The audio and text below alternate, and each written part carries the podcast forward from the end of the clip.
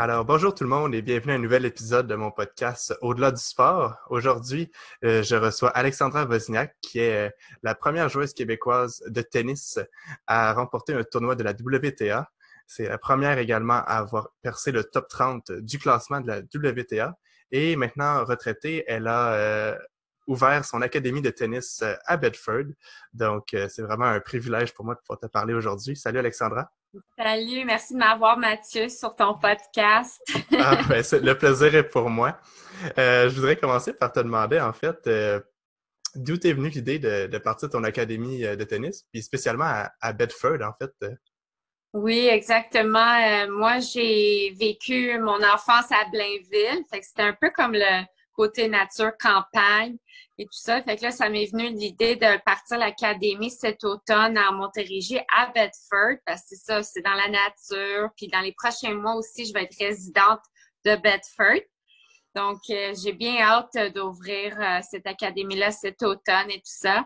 Donc, c'est un beau projet que j'ai tout le temps voulu réaliser, mais quand je jouais, il fallait que je donne mon 100% sur le circuit. Et maintenant, c'est à mon tour que j'aimerais partager le plaisir de mon sport, aider les autres, à, à avoir des objectifs à accomplir leurs rêves, que ce soit de les aider, de bien performer, tout ça, de les améliorer. Tout le monde est la bienvenue à mon euh, académie.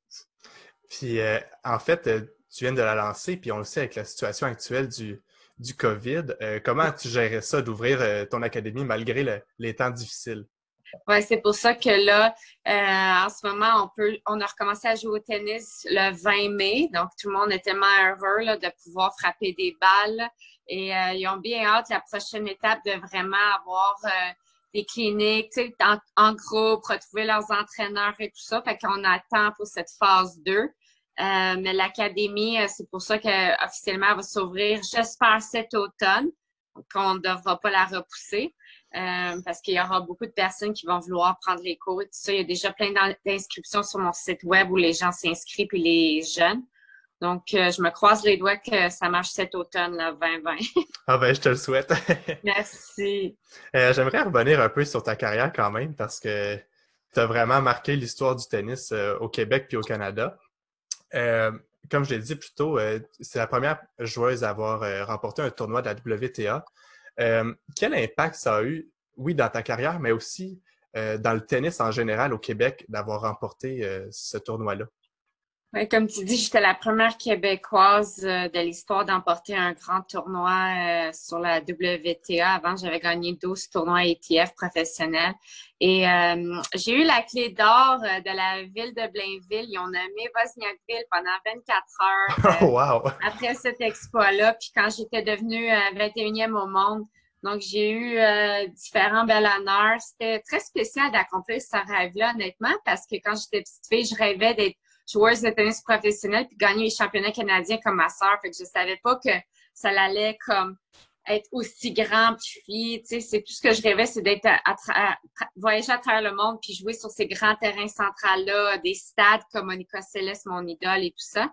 Donc c'était un beau rêve qui s'est accompli à ce moment-là à Stanford j'avais gagné huit matchs en neuf jours. Il fallait que je me qualifie. J'ai joué trois matchs de qualification j'avais battu Serena Williams en demi-finale, puis Marion Bartoli en finale qui a gagné Wimbledon. c'était vraiment spécial. Au début, t'as pas, j'ai pas, euh, je savais pas ce qui venait d'arriver. C'est par après que j'ai réalisé tellement que j'étais comme dans le moment présent. Là. C'était comme dans ma bulle, tout ça. Puis c'était tout un exploit. Là. J'étais euh, sur un nuage là, par après. Absolument. Puis as-tu senti qu'après ça, euh, étant donné que c'était un grand exploit, puis tu étais la première à le faire, As-tu senti qu'après ça, le Tennis Canada, Tennis Québec, ils ont, ils ont dit Hey, wow, c'est possible, puis là, ils vous ont donné peut-être plus d'outils, puis plus de. Exactement. Ils ont plus voulu vous aider? Exactement. Maintenant, euh, les jeunes, euh, ils sont mieux encadrés que dans mon temps. Puis j'ai comme tracé ce que les gens disent, c'est que j'ai comme tracé la voie pour les, les mm-hmm. jeunes générations après moi, ici au Québec, mais au Canada aussi. Comme maintenant, il y a plusieurs joueurs sur l'ATP, puis beaucoup plus de joueurs sur la WTA. Moi, j'étais la seule joueuse dans mon temps dans le top 50 au monde. Fait que je voyageais tout le temps, je voyais pas d'autres Québécoises ou d'autres Canadiennes. C'était pas tout le temps euh, fun comparé aux autres pays qui en avaient plusieurs. Fait que je pense que j'ai encouragé d'une manière euh, que c'est possible d'être parmi les meilleurs au monde, puis j'ai tracé cette voie-là. Absolument. Puis comme tu le dis, là, ton rêve de jouer sur les plus grands cours au monde, les plus grands tournois aussi. tu as participé à tous les grands chelems, aux Jeux olympiques également, la Coupe Fed, la Coupe Rogers. dans tous ces tournois-là, c'est lequel vraiment tu as préféré jouer? Ah, c'est sûr. On n'a pas la chance de jouer souvent à la maison. Fait qu'il faut que je dise la Coupe Rogers. Ah, j'ai accompli euh, aussi, je suis rendue jusqu'en quart de finale. Euh, donc, euh, c'était tout un exploit en 2012 de jouer devant ma famille, mes amis, les partisans qui m'encourageaient à crier mon nom. Ils me donnaient tellement d'énergie. C'était tellement une belle semaine. Fait que c'est toujours quand tu joues à la maison, là, puis t'es devant les siens, c'est vraiment euh, t'es chanceuse, tu sais, parce que tu joues pas à la maison souvent, fait que c'est toujours un tournoi tellement mémorable, mais c'est surtout le tournoi que mon père il m'amenait voir les meilleurs joueurs au monde, comme Monica Sellet. Sais, avant, dans le temps, c'était comme, ça s'appelait Stade du Maurier.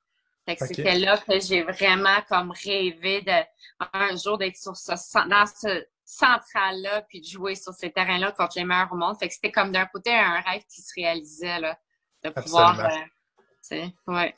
Puis, ah, comme tu le dis, l'ambiance, c'est électrisant, euh, l'amour de la foule aussi. Euh, est-ce que après aussi, après ton titre, après ton succès, tu as senti qu'il y avait encore plus de gens qui te soutenaient aussi? Euh, pas, juste au, pas juste au Canada, mais partout dans le monde aussi? Absolument. Les gens, ils commencent à te connaître plus, puis à, à te suivre, puis ta popularité monte, justement, parce que les gens, ils portent attention à toi, puis les partenariats embarquent avec toi, et tout ça pour ton succès sur le circuit, dans les tournois et tout ça. Fait que c'était une grosse année, puis les autres années qui suivaient là, dans ma carrière, là, fait que des fois, ça commence plus tôt. Mais comme le tennis n'était pas très populaire avant, puis maintenant, il est de plus en plus populaire parce que là, le monde, il suit plus les Canadiens et les Canadiennes quand ils performent à travers le monde.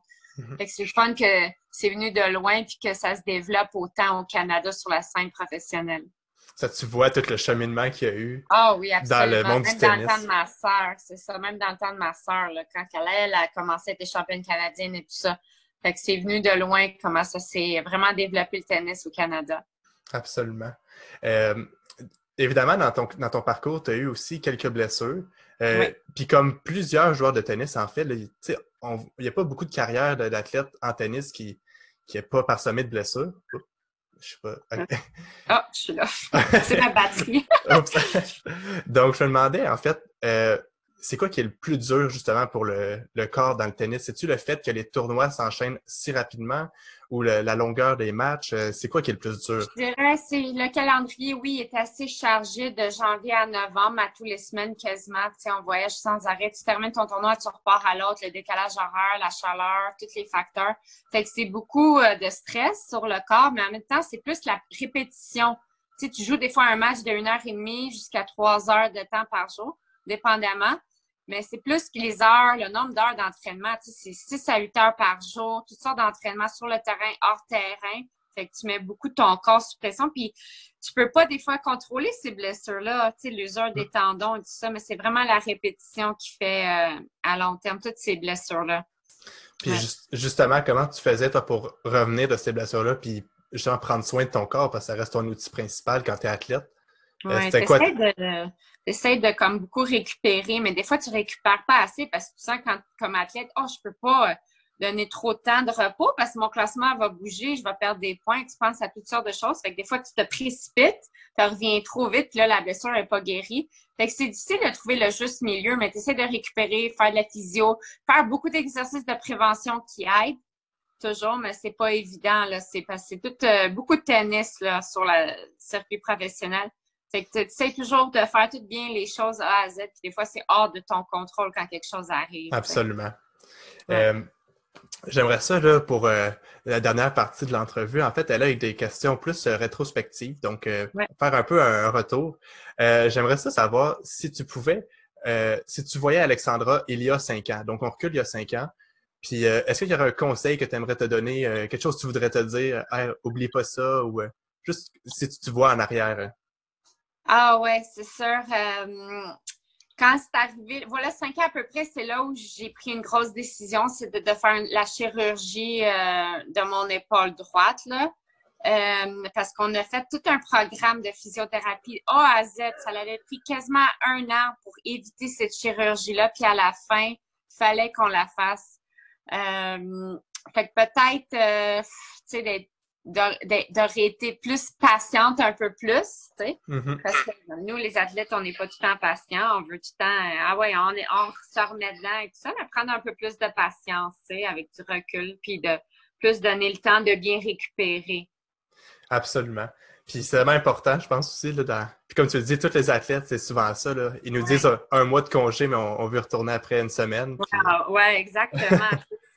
Parce que sinon, il y a toutes sortes de facteurs qui vont nous affecter. Absolument. Puis si on faisait l'opposé, si tu te projettes dans cinq ans, y a-t-il quelque chose que tu voudrais te rappeler, quelque chose que tu, tu voudrais te cinq dire? Cinq ans par l'avant? Oui, absolument. ah, je vois mon académie, plein de jeunes qui sont en train d'avoir toutes sortes de programmes, puis se rendre à la haute performance, puis vraiment encourager un mode de vie sain et actif, puis encourager tout le monde à jouer au tennis, là, puis avoir du fun avec ce sport-là. Fait que j'espère avoir... Euh, d'aider des jeunes pour être un jour professionnel, c'est le désir. Absolument. Puis comme tu, euh, ton académie, en fait, comme tu le dis, là, ça s'adresse vraiment à tout le monde.